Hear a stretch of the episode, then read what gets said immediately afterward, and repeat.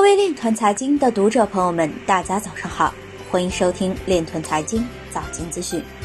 今天是二零二零年二月二十七日，星期四，农历庚子年二月初五。首先，让我们聚焦今日财经。因黎巴嫩经济不景气，该国民众转向比特币和山寨币。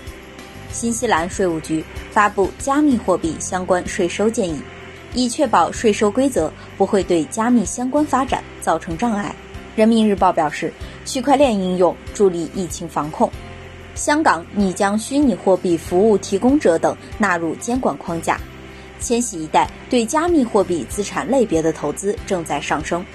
美国商务部希望就跨境加密货币使用情况对公司进行调查。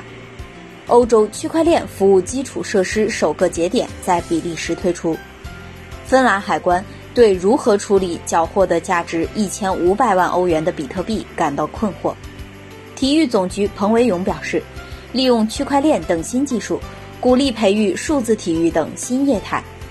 韦世平基表示，随着时间流逝，加密货币将是唯一应对法币贬值的解决方案。今日财经就到这里，下面我们来聊一聊关于区块链的那些事儿。经济日报刊文。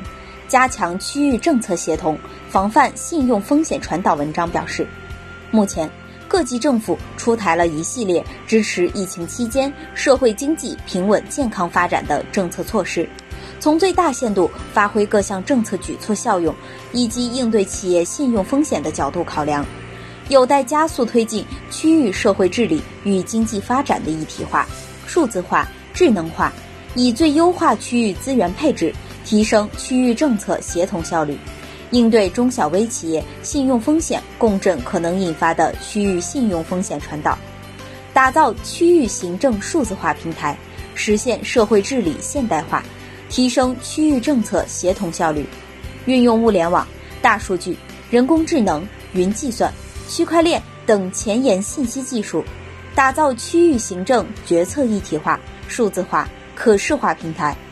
推进区域社会管理的数字化、网格化、可视化与智能化，畅通区域间各级政策信息传递、交流、共享，提升区域政策协同效率，推动疫情后区域经济社会高质量发展。